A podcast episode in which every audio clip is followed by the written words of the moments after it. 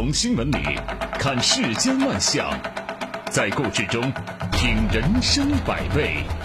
正涵读报，欢迎您收听正涵读报。在我们节目播出的过程当中，欢迎您通过微信与我们保持互动，就我们的节目内容发表您的观点。微信公众号您可以搜索 zhdb 八零零加关注，也欢迎您使用蜻蜓 FM 和喜马拉雅 APP 搜索正涵读报关注我们的节目。今天的头条来自江南晚报。十一月四号，爸爸赤脚下水捞宝宝扔的玻璃渣成为了新浪微博热搜话题。随后，央视新闻、新华社、人民日报等微信公众号转发报道了此事。因为这个爸爸呢人在宜兴，那这个话题啊也在无锡人、宜兴人的朋友圈里引发热议。然而，随着更多网友的说法的冒出，围绕此事和涉事人物的争议，我们有必要在这问一句：您怎么看？这件事情是怎么上的热搜呢？十一月三号，抖音用户锵锵发布了一则视频。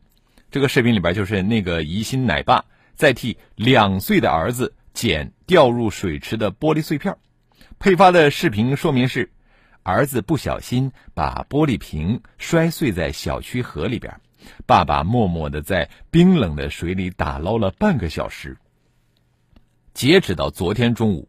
抖音用户点赞超过了一百零三万，留言超过了三万条。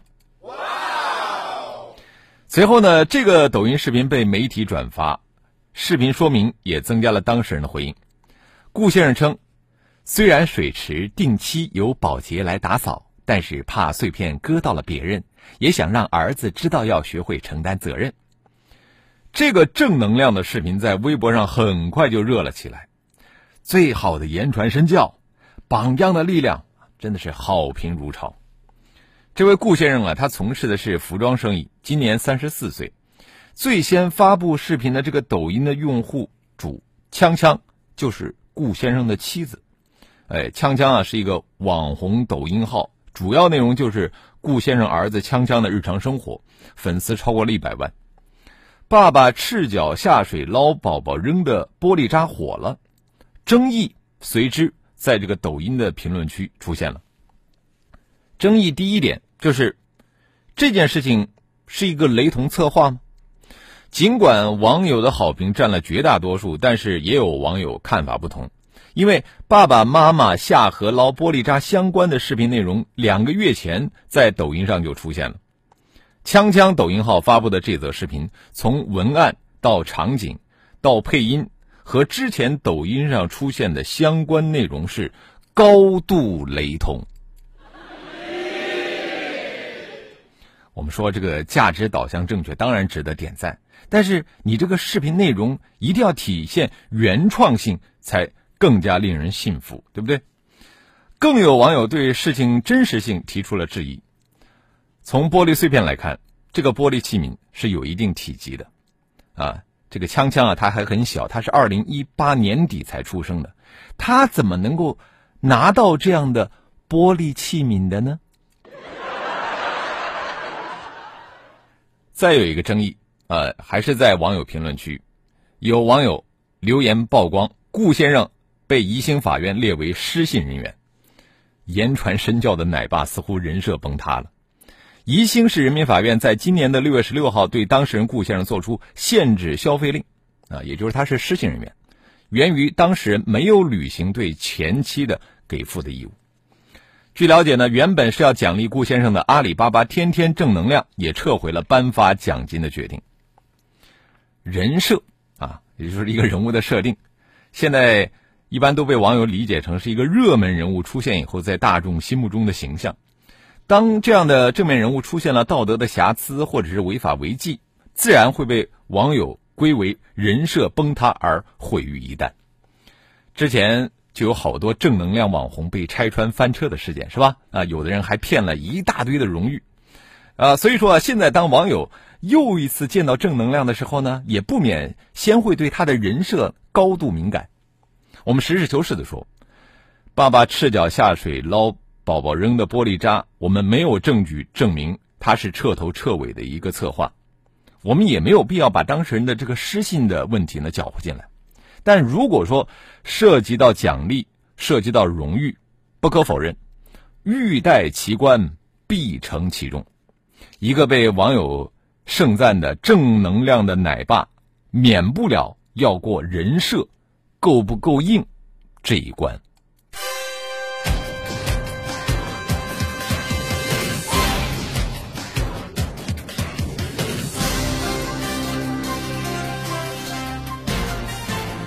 这里是正涵读报。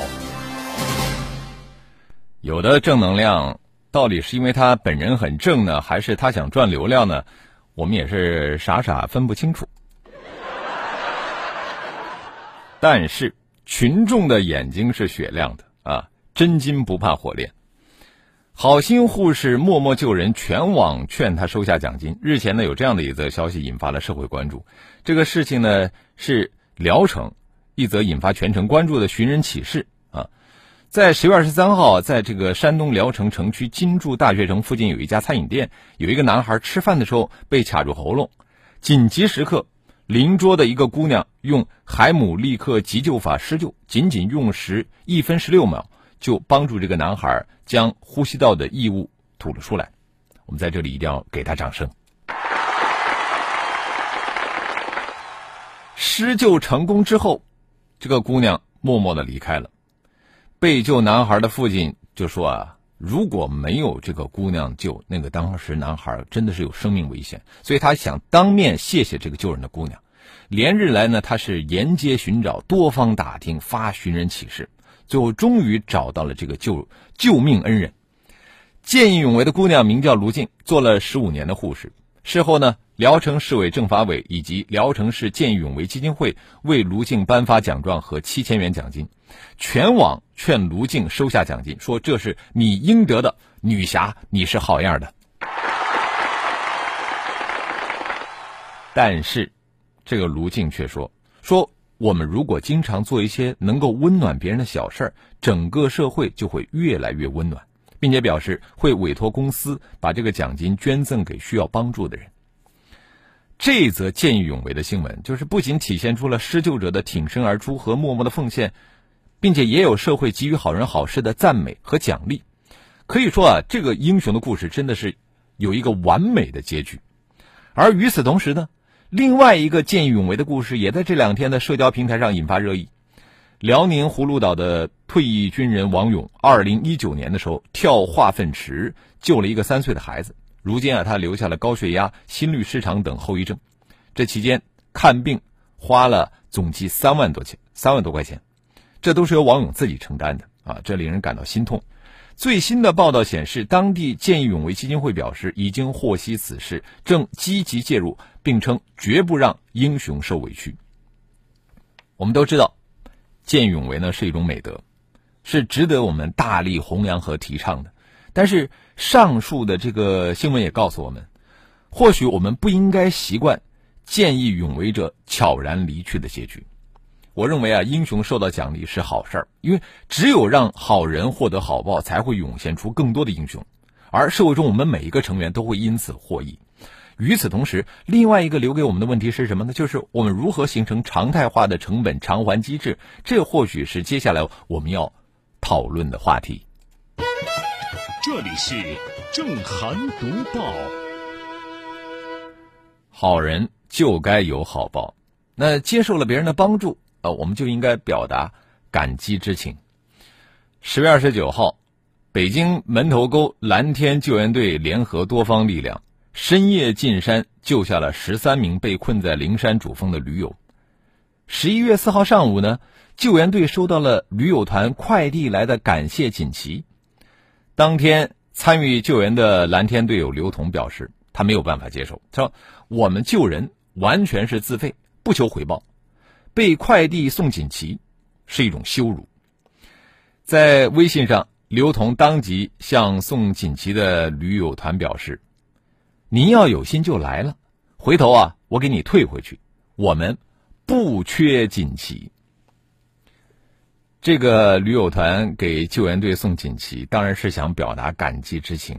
在他们看来啊，自己只要有这份心就可以了。至于说如何表达，那只是一个不重要的形式而已。因此呢，在网上下单，然后把锦旗快递给了对方。但是在救援队看来，手指一动，锦旗送出，这属于毫不费心的机械操作，没有半点真诚可言。双方看待事物的角度不同，争议就由此产生了。由这起事件所产生的争议，其实带有相当程度的普遍性。互联网改变了我们的这个交流互动模式，导致啊这个人际关系难免会形成冲突。怎么面对这种变化呢？我觉得值得我们深思。锦旗并不贵，在网上买一面锦旗可能就二三十块钱。锦旗的重要性体现在什么地方？体现在它的附加值上面。它上面既寄托着送锦旗者的感激。也承载着对施救者的肯定，而这一切需要通过送锦旗这个形式来展现。快递送来的锦旗，诚意荡然无存，啊，已经不具备这种可贵的附加值了。生活一定要有仪式感，因为很多社会活动本身其实只是一种仪式。假如说仪式都不存在了，那个活动就没有完全没有意义了。千里送鹅毛，重要的不是鹅毛，而是送鹅毛的形式。假如我们从千里之外送寄一片鹅毛，这就省去了送鹅毛的艰辛的过程，那这个故事恐怕就不会流传至今了。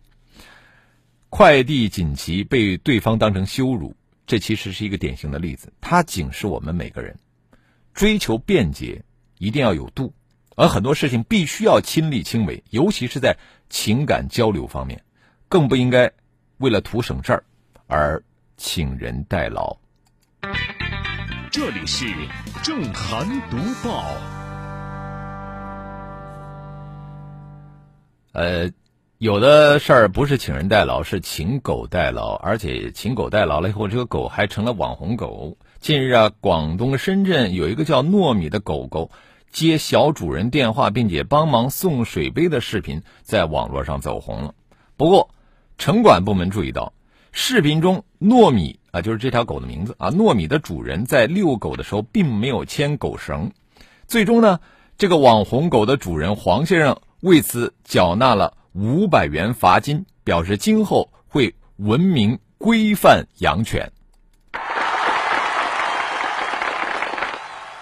这个掌声是送给深圳的城管部门的啊！你看，就是在街上他们发现了会罚款，在网上发现了。他们还会追究下去去罚款。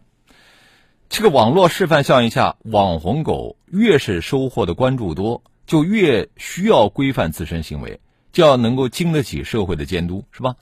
互联网时代，我们不论是公众人物啊，还是这个网红狗，都需要在镜头面前保持敬畏感啊，不能够放纵。能够为小主人送水杯的网红狗，虽然贴心，虽然聪明，但是。这种背离社会规范的行为应该得到及时的纠正。网红狗的主人被罚这个事儿呢，就像是一面镜子，它提醒和警示我们：养狗不能够任性而为，而是要遵循规则。这里是正涵读报，微信平台上。这场细节拉满，他说：“呵呵，言传身教，抛妻弃子吗？家暴前妻对前妻的一儿一女不管不顾，咱们宜兴人都知道啊。这说的是刚才那个头条的事儿啊。”兰溪说：“我很佩服某些人，表演型人格，不当演员真的是亏了。”这里是 FM 一零四无锡经济广播正在直播的正涵读报，我们接着来看一看微信平台。苏源说：“打着真实的幌子，哗众取宠，沽名钓誉，那就是欺骗。这不是正能量，而是骗流量。”起一个平平淡淡的网名他说：“有几个网红不是蓄意包装出来的呢？”上善若水说：“应该马上实行从小学普及一些急救知识啊，可能百分之九十以上的民众不知道急救常识，包括我。”嗯。三弟说：“救人一命，积德行善，功德无量。对于见见勇为的英雄行为，一定要善待、保护、支持、奖励啊，感谢。”嗯，呃，文海兵也说了：“说好人有好报，不应该只是一句口头口头禅。”这个木子李说：“下一次遇到这帮驴友，救援队可以 A P P 下单快递跑腿救援就行了。”呃，快递可能也去不到那儿啊。诗远方说：“我可不相信这些人忙的，每个人都抽不出时间去送锦旗，无非是救了一群白眼狼，不敢前去，怕被收救援开支费。”田小娟说了：“给他们几个遇险的驴友微信发送 GPS 定位，让他们自己导航从深山里走出来。”呃，蓝天救援队可不会干这种事儿啊！好，我们也欢迎更多的朋友可以就我们的节目内容来发表您的观点。微信公众号您可以搜索 zhdb 八零零加关注。继续来读报。一个出生在、长大在贵州晴隆县的女人，二十来岁的时候呢，被人贩子从重庆火车站贩卖到河南辉县。三十五年的时间里，她成了一个失去名字的人。身份证上的名字是丈夫随意编的。逃跑过两次，但每次都被抓了回来。直到她的丈夫去世，女儿李新梅长大成人，她才仿佛拥有了自由，敢于一次次喊出回家的愿望。这是刷屏文章，一个名字叫魏的女人讲述的故事。读完之后是百感交集，因为这个故事里边藏着太多的个体记忆和时代伤痕。这个帮母亲回家的故事里边，女儿李新梅是起着决定性作用的一个人。李新梅这代人对祖辈、父辈乃至对整个乡村有着比较清醒的认知。李新梅是她母亲的深渊人，是她母亲通往自由和家园的唯一道路。通过社交工具帮助李新梅的人，是李新梅的同路人，也是拥有内心力量的自觉行动者。他们有着不同的职业身份，但在帮一个被拐卖的母亲重返家园的时候，他们仿佛成了这个母亲的亲人。这更像是一种救赎，仿佛这样的弥补可以治愈历史的伤痕。因为听力大部分丢失，李杏梅的母亲呢保留了贵州布依族的发音，但是现在新的布依族的年轻人却已经不会布依族的语言了。那这个故事要是拍成电影的话，会让无数观众哽咽。